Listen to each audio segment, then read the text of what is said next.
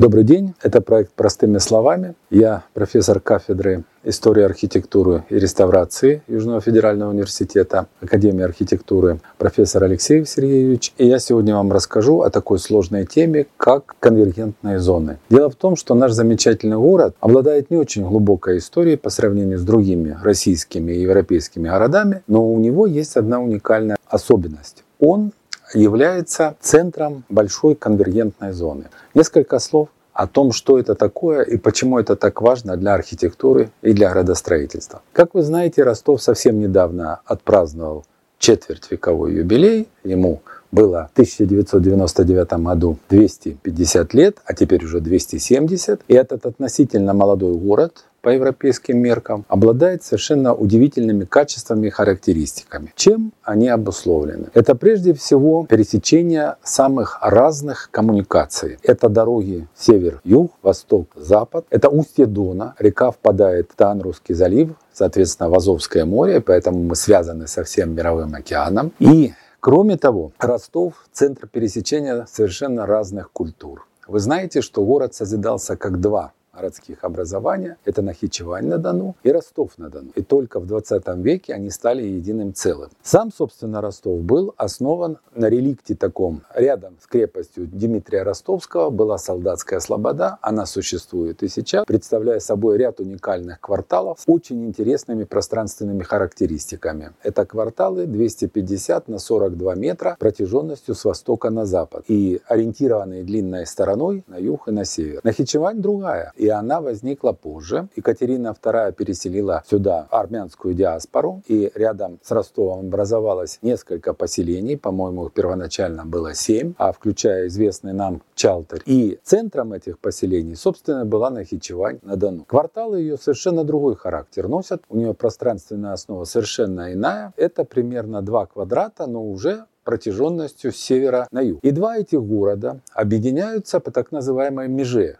которая застраивается до сих пор и окончательный архитектурный облик которой до сих пор еще не установился. Однако вот это слияние задано памятником архитектуры мирового значения театру Горького, который проектировали великие мастера Щуко и Гильфрейх, не победившие в конкурсе, но тем не менее именно по их проекту было построено это уникальное здание. Почему я хочу на этом остановиться? Потому что как раз вот здесь мы видим слияние разных пространственных систем Ростова и Нахичевани. И здесь мы видим вот этот признак конвергентной архитектуры. Архитектуры, которая основана на слиянии разных культур, которая основана на слиянии даже разных конфессий, разных религий. И эта архитектура имеет невероятный потенциал. Почему так важно изучать вот этот вопрос конвергентной зоны? Потому что вот эти конвергентные зоны, они являются своеобразными точками роста. Не Краснодар, у которого свой потенциал, не Сочи, которая обладает большой привлекательностью, как вы знаете, там проходил чемпионат мира, а именно Ростов является центром вот всей этой южной части России. По сути дела, Ростов – это столица России. И от того, какой будет его архитектура, каким образом она будет эволюционировать и развиваться, зависит успех или неуспех Ростова в будущем. Если говорить о природном ареале, то, безусловно, и он имеет большое значение. Вы знаете, что Ростов состоит из целого ряда районов, главнее важнейшим из которых является центральный планировочный район, так называемый ЦПР, который с одной стороны примыкает к реке Дон, а с другой стороны его отделяет от других районов города железная дорога двухпутная, которая связывает нас с одной стороны с югом, а с другой стороны с центром России. Вот этот центральный планировочный район и вмещает в себя и Нахичевань-на-Дону, и Ростов-на-Дону. То символично по своим очертаниям геометрическим он напоминает сердце. И именно этот район является основой дальнейшего дальнейшего роста Ростова. Ростов растет на восток, Ростов растет на запад, на север, но пока не растет на юг. И этот процесс, как мы знаем, вот-вот уже должен начаться. При этом есть совершенно уникальные пространственные ареалы, которые отличаются невероятно интересной геометрией. Известно, что ботанический сад Юфу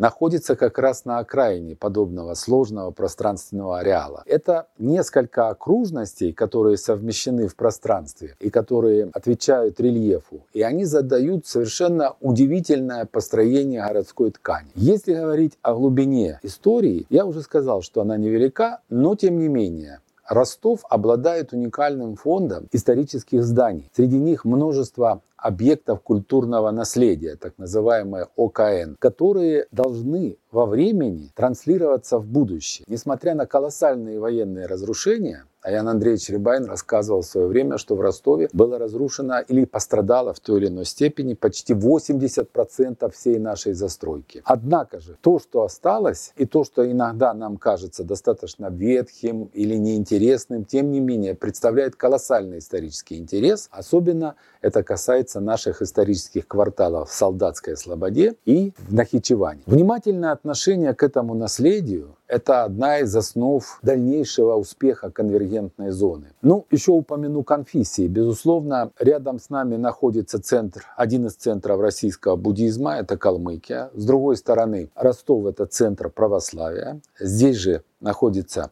армянская епископальная церковь. И у нас есть представители католической культуры и католический собор. Поэтому Ростов не только конвергентная зона в плане пространства природы и истории, но также Ростов конвергентная зона в плане различных религий. И это тоже очень важно. Вот весь этот конгломерат, он способен порождать совершенно удивительную архитектуру. Именно Ростов с его непредсказуемостью, с его сложностью и с его степенью свободы а как вы знаете, мы живем в казачьем краю, и казакам издревле свойственно вот это чувство свободы. Именно это залог того, что наша архитектура будет невероятно интересна в будущем. Она интересна и сейчас. Отдельно хочу остановиться на таком памятнике архитектуры, как наш театр имени Максима Горького. Многие недооценивают это здание. И до сих пор городская администрация, скажем так, недостаточно внимательно относится к тому, что это может быть один из центров мирового, подчеркиваю это слово, и союзного, разумеется,